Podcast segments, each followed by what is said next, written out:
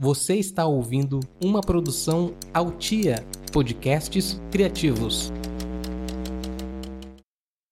Esse programa é um jornal fictício que não tem compromisso algum com a verdade e que tem como único intuito propagar o caos e a desinformação. Ele também pode conter gatilhos emocionais, então se você é uma pessoa ansiosa, deprimida, ou simplesmente fica abalada com a ideia de que o mundo vai acabar e de que todas as pessoas que você ama vão morrer, ouça por sua conta e risco, ou não ouça. Se você está ciente e deseja continuar, Permaneça na linha após o Wally dizendo Wally. Wally.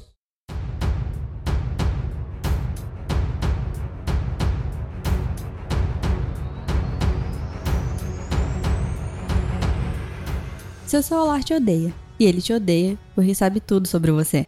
E quanto mais profundamente alguém te conhece, menor é a chance desse alguém gostar de você. E é por isso que eu peço pessoas em casamento depois de uma semana de conversa. Porque se a pessoa descobrir o que se passa na minha cabeça, as chances dela aceitar se casar comigo são mínimas. E se ela descobrir depois que a gente se casar, tá tudo bem, porque ela vai relevar. Porque divórcio e divisão de bens dá muito trabalho. Mas voltando ao seu celular, ele te odeia e te conhece melhor do que todas as pessoas que convivem com você. Ele sabe que tipo de música você escuta, sabe com quem você conversa, te vê por aquele ângulo horrível que aparece quando você abre a câmera frontal sem querer. E ele vê seus nudes, suas ligações, seus compromissos. E é por passar por todo esse tipo de coisa que ele constantemente se joga no chão tentando cometer suicídio.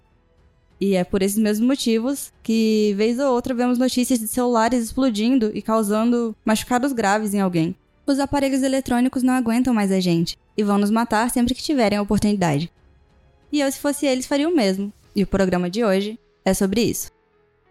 Olá, ouvinte! Seja bem-vindo ao Bom Dia Estou Morrendo. E eu sou a Milena, apresentadora desse jornal um jornal sério, para te lembrar de que tá tudo bem se você comprar um celular de 5 mil reais, mesmo sabendo que vai usar ele só para olhar suas redes sociais. Porque antes de terminar de pagar as parcelas, você vai morrer. E vamos para a primeira notícia de hoje. A agência de publicidade em Belo Horizonte é interditada após incêndio causado por uma impressora. O incêndio começou na tarde de sexta durante o expediente. Segundo testemunhas, a impressora do local se recusava a imprimir, algo recorrente desde que ela foi comprada. No momento de raiva, um dos funcionários deu um tapa no equipamento, que começou a imprimir descontroladamente e jogar papel por todos os lados. Logo em seguida, a impressora superaqueceu, que causou o derretimento dos fios internos e tudo começou a pegar fogo. As labaredas da impressora alcançaram os papéis que foram jogados por ela mesma anteriormente, dando combustível para o incêndio que se espalhou por toda a agência. Eu não sabia que ela era tão sentimental, disse o funcionário que agrediu a impressora. O mesmo não o quis identificar. A agência de publicidade foi evacuada a tempo e ninguém além da impressora ficou ferido. Do meu ponto de vista, mesmo tendo se matado, a impressora agiu corretamente. Porque imagina você passar toda a sua existência num ambiente cheio de publicitários, sem folga e ainda por cima sendo agredida. A impressora morreu com honra.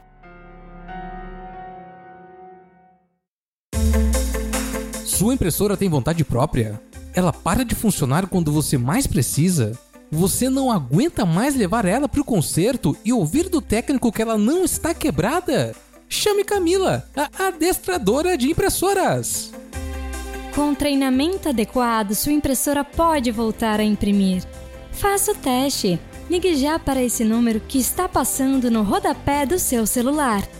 E tem mais! As 10 primeiras pessoas que ligarem ganham desconto na primeira sessão de adestramento. Camila Adestradora. Ela vai convencer sua impressora a fazer o mínimo.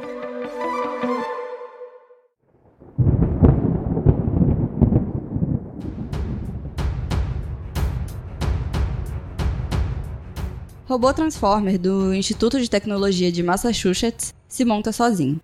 Antes de explicar essa notícia, quero fazer uma reclamação que é: o nome desse estado é quase impronunciável e eu sei que em algum momento durante essa notícia eu vou errar. Então, toda vez que eu tiver que falar Massachusetts, eu vou falar Flórida.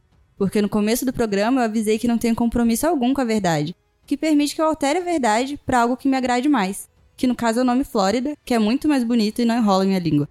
Agora essa notícia é sobre a Flórida, as pessoas de Massachusetts que lutem para serem noticiadas em outros jornais. Vamos reformular a manchete.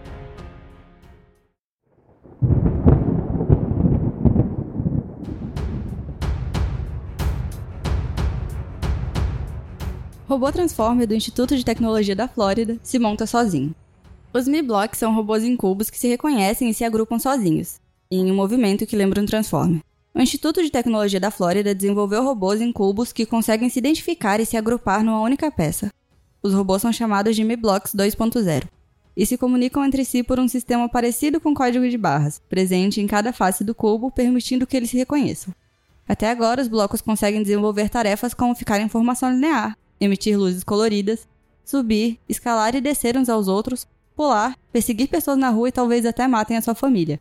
Os pesquisadores esperam criar uma estrutura mais prática no futuro, especialmente no setor de respostas a desastres, afinal, esses robôs podem construir elementos essenciais durante o resgate, como uma escada temporária para retirar alguém de espaços de difícil acesso por seres humanos, como se os robôs quisessem ajudar alguém.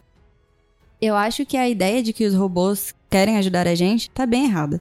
Porque nós seres humanos, exceto alguns que têm distúrbios de socialização, somos animais sociais.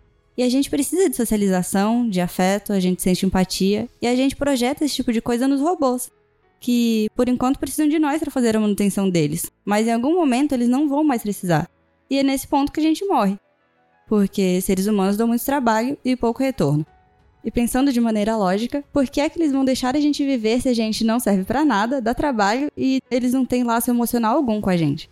Um robô não tem sentimentos, então é impossível que ele goste de você. A Siri, apesar de fingir muito bem, não se importa com você de verdade.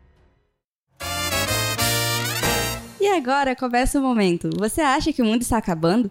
Em que você, ouvinte, pode participar mandando um áudio de até um minuto dizendo se você acha ou não que o mundo está acabando. Por favor, justifique sua resposta. Você pode mandar através do meu Telegram, que é www.mlna, igual todas as minhas redes sociais. E vamos ao ouvinte de hoje.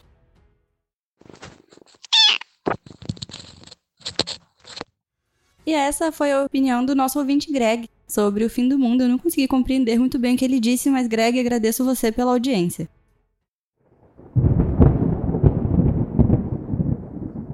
Robôs ameaçam 54% dos empregos formais no Brasil. Até 2026, 30 milhões de vagas podem ser fechadas de acordo com um estudo inédito que avaliou 2.602 ocupações.